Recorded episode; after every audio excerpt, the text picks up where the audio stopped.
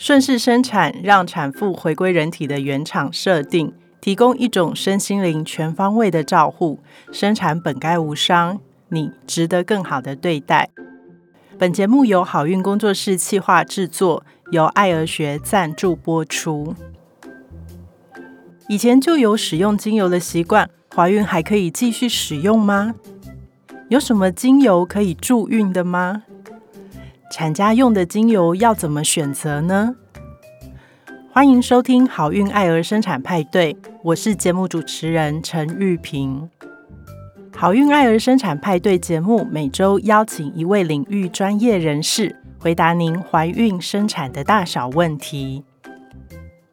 在医疗以外，坊间有各种不能宣称疗效的方法。如果你跟产检的医生提到这些其他的方法，有可能会被医生骂或者是禁止。那这些年，阿平医师跟很多医疗外的专业领域的人合作。那我自己本身也有很多医疗以外的学习，希望提供的是一种呃身心灵结合的孕产的照护。我们透过芳疗师陈洪洲这些年的合作的经验来分享。那想要解开一些大家在孕产方面对于顺势疗法的一些迷思，今天请到洪州来这边跟大家一起聊聊。我们请洪州跟大家打一声招呼。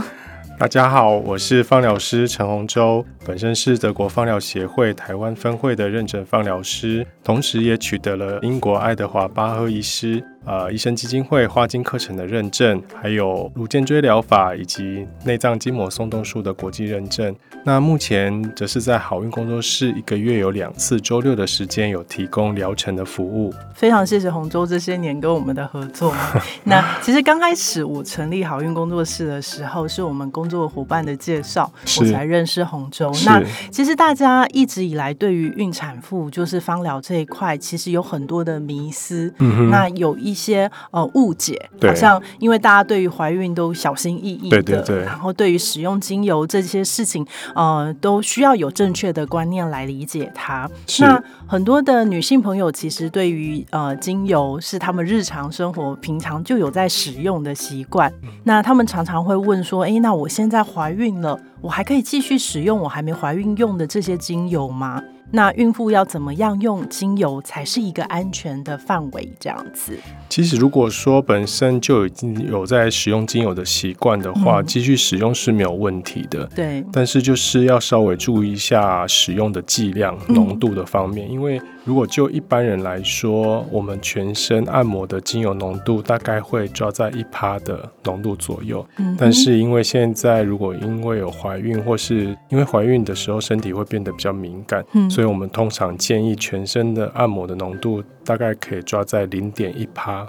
左右。那如果说我只是要局部按摩，比如说呃下肢啊、腿啊，或是我腰的部分只有局部的话。浓度可以再稍微高一点点，可以到零点一到零点五帕左右这个浓度。嗯，那如果说本身是之前没有使用过精油的习惯，然后现在想开始接触的话，我觉得我可以推荐就是可以从植物油开始，纯的植物油，比如说橄榄油啊、猴猴柏油啊、椰子油这些，可以来做全身的按摩。然后，如果想要透过精油来享受香气的话，也可以用呃熏香的方式来搭配使用。譬如说，呃，现在有水养机，那我们就可以滴几滴自己喜欢的精油。然后来做整个室内扩香的方式来享受这个香气的美好，但是就是要注意那个通风状况，因为有时候可能密闭空间又点了一整天，可能比较容易会有昏啊，或是觉得缺氧的这样状况，这样累积下来，可能浓度也会比较高。对，所以孕妇其实怀孕这段时间对于空气品质的那个要求会比较高。对，人体的本来的设定就是会变得比较敏感一点。嗯，那如果说是因为刚刚洪都前面跟我们讲。讲的是在身体按摩上的是一趴嘛？那如果在熏香的时候有没有什么限制浓度上？其实要看这个空间的大小，嗯对，所以如果说你可以先从三四滴、四五滴开始嗯来做熏香，然后也不要时间过长，你可能一个小时，先设定半个小时或一个小时先去做熏香，因为呃人会有嗅觉疲劳，嗯所以你会觉得，诶，怎么点越来越没有味道好像没有 味道了，然后但是又继续加继续加，可是有时候是你嗅觉迟钝了对，并不代表你身体没有接收到那些化学物嗯分子，对，嗯。所以还是时间先短期，然后保持通风，这样子嗯。去开始使用会比较适合。因为大部分的机器也都有时间的设定。那如果没有时间设定的话，请大家定一下闹钟。对对。对，不要一直觉得哎越会越来越没味道，一直加，对对其实就有可能会有浓度过高的问题哦。，对，好，那呃这这段时间其实呃大家都会特别呃在意的是说，对于孕妇来讲，有没有什么精油是禁忌？或者是说，呃，在选择精油的时候，怎么样可以去顾及它的品质？嗯，其实精油品质好坏真的差很多，因为大家要知道。精油它是脂溶性的成分，所以嗯如果当我们用在身体里面，它其实是会呃溶解或是储存在我们的脂肪细胞里面。所以如果说我会推荐大家先从有机的认证品牌嗯开始去使用，因为大部分欧盟进来的有，欧洲生产的这些厂商，他们欧盟的规定其实是在市场上相对比较严格的，格对，嗯所以如果有有机的话，会使用起来比较安心。那为什么要有机？因为如果说是一般化学合成的香精，或者是说它在栽种过程当中，它有使用农药或是除草剂这些、这些东西，也都是脂溶性的成分，所以。当你用在身体上，它嗯也是会储存在你的脂肪组织里面，对而且会比较难排掉，这些就会造成像是环境荷尔蒙对我们身体的影响。尤其是如果说你现在又在怀孕中或是哺哺乳乳当中，中，对这些就会影响的会更明显。对对那呃这边工商服务一下，是，有碍有碍于大家对于品质跟那个呃选择品牌的障碍跟要求。其实我们的呃好运工作室在洪州的介绍之下，我们也有引进精油的这些相关的用品，所以所以大家如果有兴趣的话，其实可以到好运工作室走走。那我们的工作伙伴会提供给你们那个目录，去让你们选择。那有没有说哪一种哪一款的精油在怀孕这段时间不能用啊？一般我们会觉得所谓。怀孕期间的禁忌用油，通常都是它具有影响呃我们内分泌系统或是神经系统比较有刺激性的一些用油。嗯，那譬如说我们花朵类的油，譬如说呃茉莉啊、玫瑰啊、依兰这些，因为它会去调动我们的荷尔蒙系统，譬如说会有一些宫缩的现象，或是有一些通经的效果。嗯所以在怀孕初期会比较尽量避免去使用这一类的精油。但是很有趣的是，它反而是在呃要分娩的这个过程，嗯反而这些油就很适用，因为有促进的对，它就有促进催产的效果。对对所以那或是一些像呃快乐鼠尾草啊、鼠尾草啊、罗勒丁香这些比较刺激性的油，我们在呃孕期中也不太建议去使用。嗯但是呃，其实大家我觉得要有一个观念，其实没有什么油是。绝对不不能用的我觉得很像中医的概念。其实没有一种药是绝对是毒药，就是看你怎么样把握那个剂量，在安全的总剂量下面，其实都可以去调配。只是说你要看自己当时啊、呃身体的状况，或是你觉得你要用这个油的需求是什么。嗯我们把这个架构先知道之后，其实在选油方面其实不会有。因为我觉得使用这个油其实是让你放松、开心的事情。那如果说哦很多禁忌，你不能这样，这样会不行啊，对，就很紧张。我觉得这就是有点 背离过了头，对，背离了你想要去呃接近这个美好物质的一些初衷，所以我觉得把握这些大原则，然后选择自己适合的呃，针对自己当下的身心状况、嗯。或者是你的需求，然后去挑选适合的油。譬如说，一开始有些人会有孕吐的状况，你就可以试试看，呃，从薄荷啊、姜这类的精油，通常都会有一些止吐的效果，或是对，或是说果皮类的精油。其实果皮类非常的好用，嗯各个状况，因为它很安全，然后呃带给人的感受又是非常的好，所以我觉得果皮类是非常通用的油。那如果说像你觉得情绪很紧绷啊，或是睡眠比较不好的话，通常都会建议薰衣草哦，嗯或者是果皮类，刚刚有提到的对。但是我觉得，呃，嗅觉这个部分其实很主观，你喜欢的，我觉得可能很臭。对所以虽然书上写说，呃，薰衣草精油有安神啊、助眠的效果，可是我就觉得薰衣草很臭，你叫我点，我就是不喜欢，我就 反而睡不着对，反而睡。不着，所以加上孕期的身体又比较敏感，对，对，所以呃，不管是对味觉啊、对嗅觉，其实都会很敏感。所以我觉得回归到自己，就是让自己的主观感受去感觉。我觉得闻的，甚至我觉得我闻的迷迭香，它本来是提神的油，可是我闻了之后，我却很放松。我觉得我睡得很好。我觉得对这个人来讲对专属的。对，因为你的身体在呼唤这个味道，然后跟你的频率是相接的。嗯我觉得这可以回归到每个人你自己去试，然后找到你闻了之后会放松，然后会舒服的味道。会有好的情绪对，我觉得是那是最重要的。对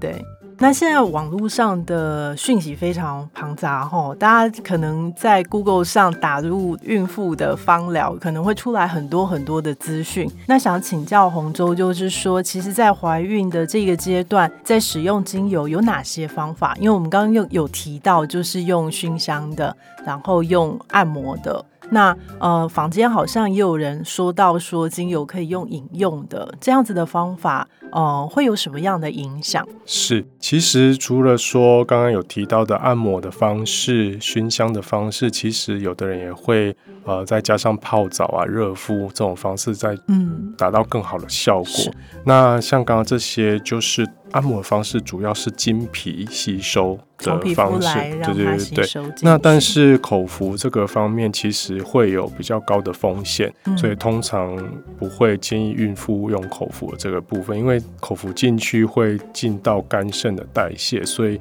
呃这时候孕妇的荷尔蒙分泌已经比较呃剧烈的变化了，所以如果说再加上这个部分，而且有一些就像我刚刚讲的，如果品质不是很好，再加上你又是用口服摄取到体内的话，其实风险会相对比较高，所以通常不会呃建议孕妇用这种方式来使用精油。那如果说大家对使用精油有一些呃想法或疑问的话，像刚刚陈医师有提到，好运工作室那边现场都有产品，或是有相关的人员可以再对你的状况提出更好的建议，这样子。，那如果要更详细、更呃克制化的服务，其实欢迎大家来预约好运工作室洪州的咨询，我们可以好好的讨论，就你目前身心的状况，适合哪一款的精油，然后呃洪州都会为大家做出一个安全然后好的使用方法的建议。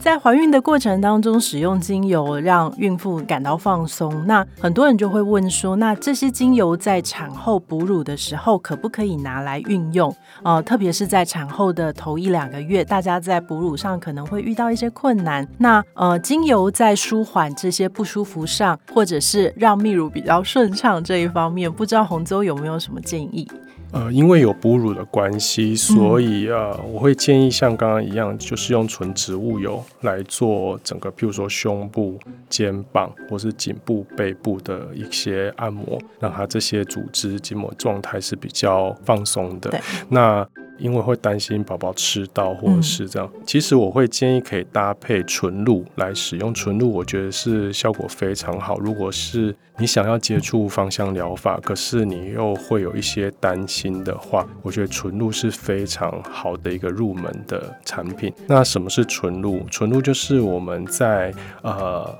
蒸馏过程中，譬如说我们采了一大桶的薰衣草，我们把它放到锅炉里面，我们下面用水蒸气加热的热水，水蒸气通过这些呃薰衣草，然后冷凝出来之后，会有一桶，然后那一桶冷凝水下面就会开始油水分离，嗯，浮在上层的就会是薰衣草精油，那下面那些蒸馏过的水，我们就会把它当做纯露。嗯，那在蒸馏过程中，这些在水里面的这些薰衣草分子，它被蒸馏出来的时候，其实是很小很小的油滴。对，然后这些油小油滴碰在一起变中油滴。中油滴碰在一起变大油滴，就会浮到这个水的表面来，所以你就会看到上面一层黄澄澄的那个精油。但是在那水里面，还是有非常多微小的精油分子的油滴在里面。对，所以你用这个薰衣草的纯露，或是洋甘菊的纯露，这些都非常的适合妈妈跟小朋友来使用。它有很好的香气，也有很好的镇定、消炎、安抚的效果。嗯，所以譬如说宝宝有尿布疹啊，或是哎你。你觉得哺乳完，你想要做个清洁，都可以用纯露来做这些地方的啊喷洒，或是你觉得诶奶头因为。哺乳过后有点伤口会有点刺激红肿，你也可以用它来湿敷，嗯，然后湿敷完，就用纯露来镇定完之后，再用按摩油来涂抹按摩，其实是非常完整的一个照护。对，要小朋友，譬如说，你也可以加一点纯露在他的洗澡水里面，或是喷在他的呃枕头啊、床巾附近，它都会充满在那个香气里面，而且是非常安全的使用方式，然后呃也非常的亲肤。实用性很高，所以我觉得，呃，在哺乳过程中，这些都可以搭配使用到。对对，我觉得这个是一个很好的产品，然后它的安全性非常高。那我自己，呃，其实还蛮喜欢那个玫瑰纯露的味道，所以我会把它加在那个咖啡奶泡里面，然后你就会有一杯玫瑰香味的咖啡拿铁可以喝，这样子。所以我觉得，呃，这些日用品其实都可以加入这些精油。芳疗的概念，然后让你觉得呃更放松、更舒服。那在育儿的这段时间，可以过得更快乐。对。那呃，再来，我们想要请洪州分享的是，就是我们一开始合作对于孕产妇哦，我们引进的这个颅腱放松的这个呃放松的方式。那想请洪州来聊聊看，颅腱放松的原理是什么？为什么我们当初会请洪州来帮我们协助孕妇做这样子？的放松呢？是那颅腱放松的这个疗法，我们把它拆解一下，颅就是颅骨的意思，嗯，然后腱就是腱骨的意思。大家可以想象，我们颅头骨跟脊椎骨这个外面的硬壳里面，是不是？包着软软的大脑跟脊髓，嗯，那在这个硬的跟软的这个组织中间是有一个空腔的，那这个空腔会充满了脑脊髓液，那这个脑脊髓液是持续的在流动，比如说身体开始分泌脑脊髓液，充满这个空腔的时候，好像涨潮一样。的感觉，那慢慢慢慢越来越多，大脑说哦，分泌够了，可以慢慢的再吸收回去，就好像退潮，慢慢的减少，减少到一个程度，哎，太少了，又慢慢的又长回来，所以它是一个像潮汐一样的。感觉对一个韵律，它其实跟我们的呼吸或是心跳一样，其实它会有一个固定的频率。比如说，像一分钟会到六到十二次左右的一个频率，每个人可能不太一样。嗯，那其实这个呃流动的这个韵律。不只只有存在于这个脊髓腔里面，其实它会呼应到我们全身的一个律动，所以全身也会呼应的这个潮汐有一个扩张跟收缩的一个状态。那颅健这个疗法就是我们。运用这个很轻的一个力道来感受我们这个组织的张力，我们试图的去恢复它这个流动性。因为有时候我们可能因为疾病或是外伤的关系，或是之前的一些旧伤啊，或是情绪的关系，造成我们这个流动的河流中间突然可能有土石流，这个石头就塞在那个河道上，导致于这个地方可能就不流动了，或是呃开始有一些疼痛的状况产生。那我们会用整个呃整体来看待身体的方式，找出。啊，这个影响身体这个流动性的律动的症结点在哪边？我们透过很轻的手法，然后透过几克的力道跟身体的组织连接，去感受它的张力，然后用颅腱的手法来平衡，让恢复它这个呃流动性，然后让我们这个呃身体可以放松，或是甚至可以达到心灵的平静。所以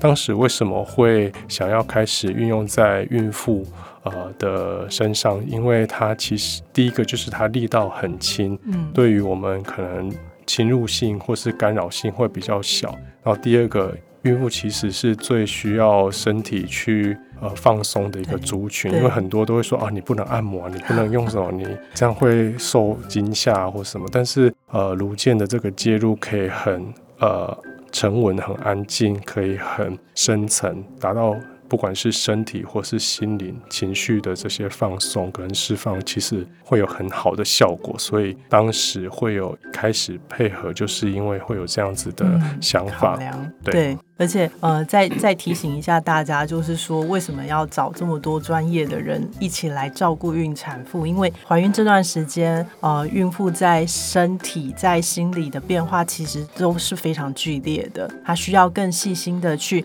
呃，就是接住他们的每一个情绪跟身体的反应哦。那呃，接下来我们想要跟大家分享，就是好运也有引进的一个花精。那过往大家都会把花精跟精油混为一谈。那呃，不知道她在怀孕的时候有什么样的协助的角色？那我们请洪舟来跟我们分享一下。对，很多人会觉得，哎，花精精油听起来很像，但事实上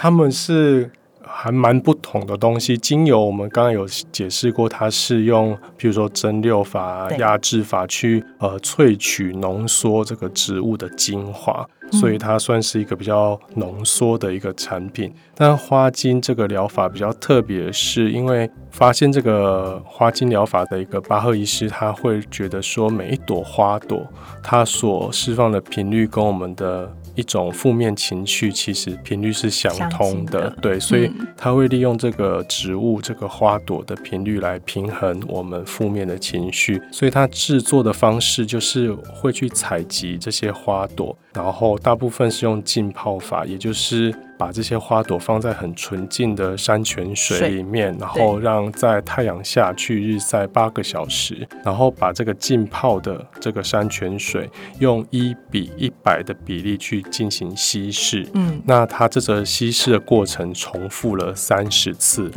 所以就变成 对，所以你可以去换算，就是变成十的负六十次方了。对，所以基本上如果从呃化学的角度，其实你已经。分析不到。任何化学分子，可是它这些花朵、这些植物所承载的讯息，在这些稀释过程当中会去呃加倍，这就是顺势疗法的一种概念，顺势药物的一种概念。那这些顺势疗法、顺势药物，其实在欧洲、在超市、在药局是非常方便取得，就好像生活用品随时可以买。因为他们呃就医很不方便，有些住在山上或什么，所以他们这个算。是他们的居家良药，就是家里都会有一盒。那甚至在南美洲，他们政府是提供健保给付的，甚至是有在呃西洋的药典里面被它纳入的一种疗法。对对，所以呃，那它主要针对的部分，就像我刚刚有提到的，它是去呼应我们每一个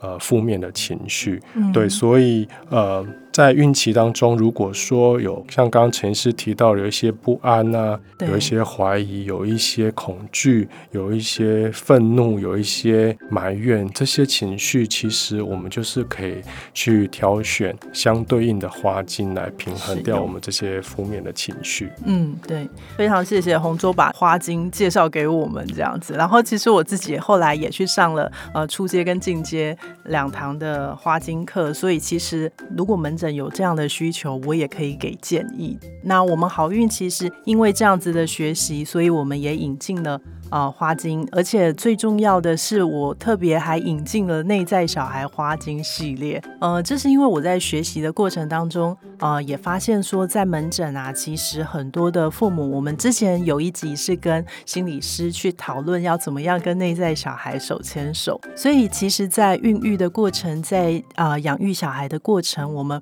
过往那个内在小孩，就是他有没有被照顾好。他有没有呃受到一个足够的支持，都会影响着我们现在在怀孕的时候对待腹中胎儿的态度跟想法，以及他出生之后我们要怎么去照顾他。所以在怀孕这段时间，其实是很好重新再理解自己童年的过往，甚至出生的过往。重新再去跟自己呃手牵手之后，你才来谈说怎么样去孕育下一代。所以呃，除了一般基本的这个花精的系列，我特别还引进了内在小孩的这个系列，所以其实很欢迎大家来好运工作室走一走。看看有没有呃和你的缘分，然后和你所用的花精可以使用。那有粉丝提问说，这样子说起来，花精跟精油对于情绪的稳定有这样子的效用的情况之下，它有没有助孕的功能？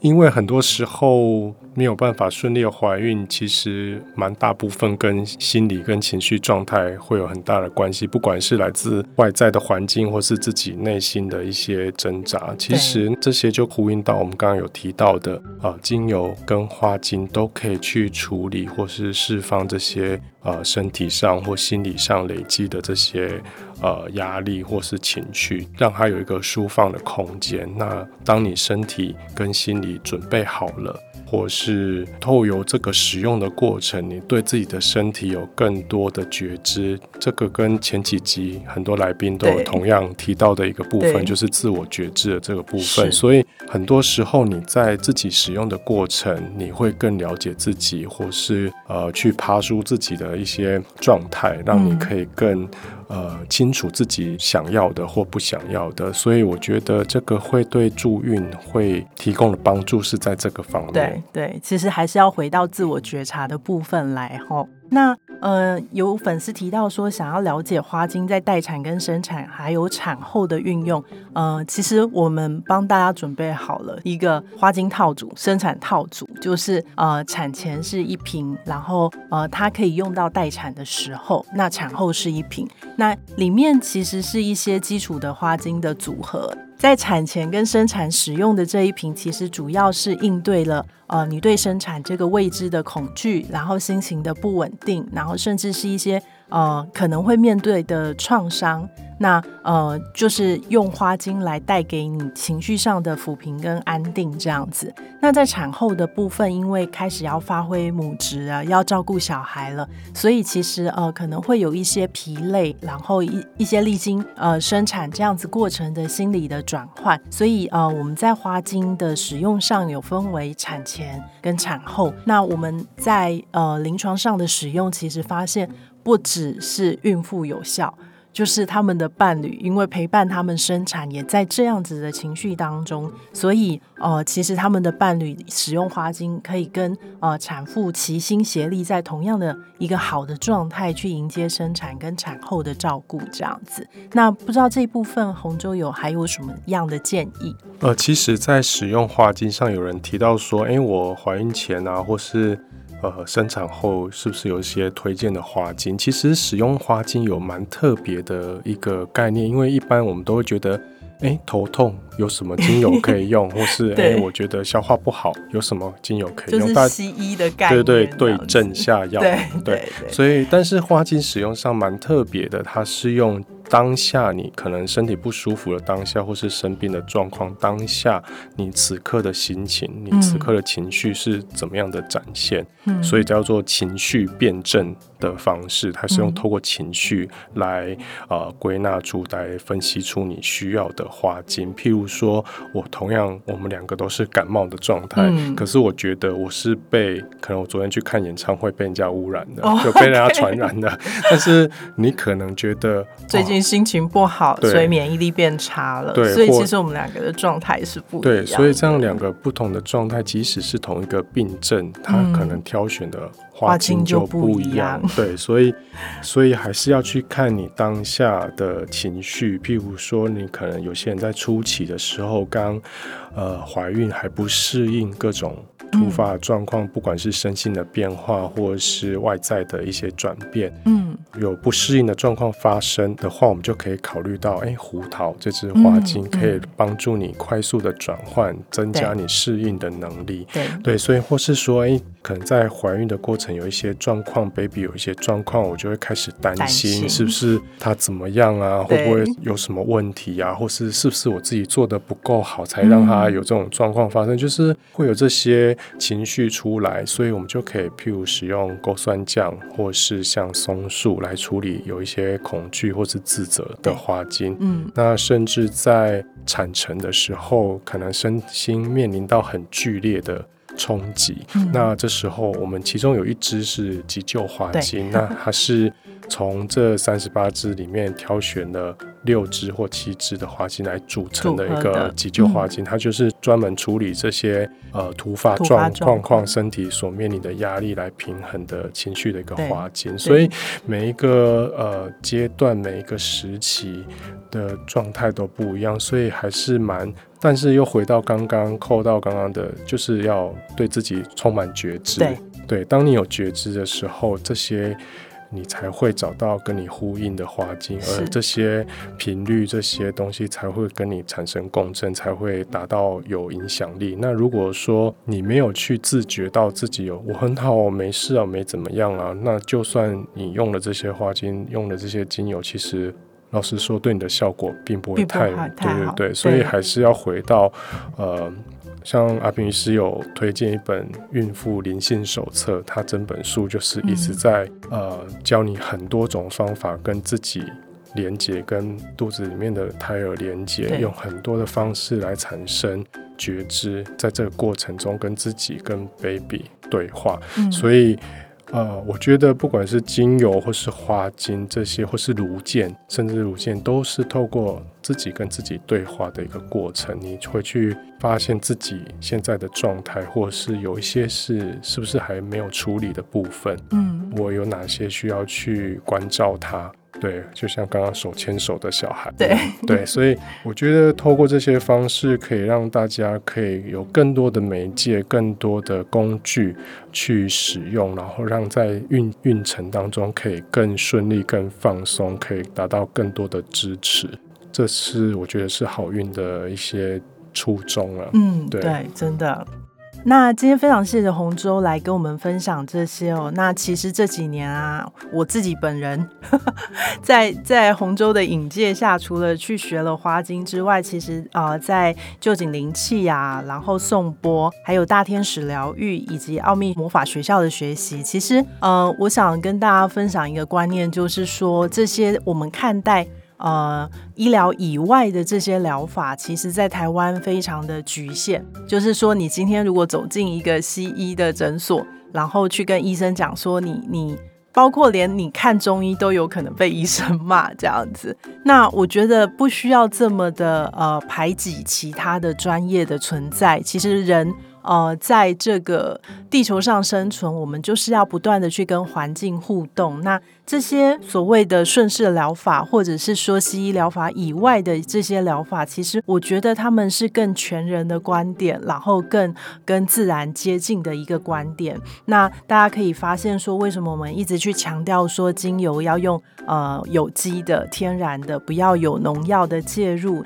像呃花精其实也是非常贴近自然的频率的一个产品，这样子。所以其实呃这些医疗以外的东西，其实是更接接近自然、接近环境，然后接近我们想要提供给所有产家在呃怀孕的这段过程，重新去跟自然、跟自己的身体连接，去认识自己的一个方法。今天我们请洪舟来这边，除了跟我们介绍说精油在怀孕的时候使用的方法跟浓度上要注意哪些东西，也分享了说花精在孕产程呃过程当中怎么样去运用。呃，特别是因为洪舟呃他在炉箭方面有很深的钻研哦，所以我们请洪舟跟大家分享在孕期炉箭可以做的帮忙这样子。呃，今天我们就分享到这里。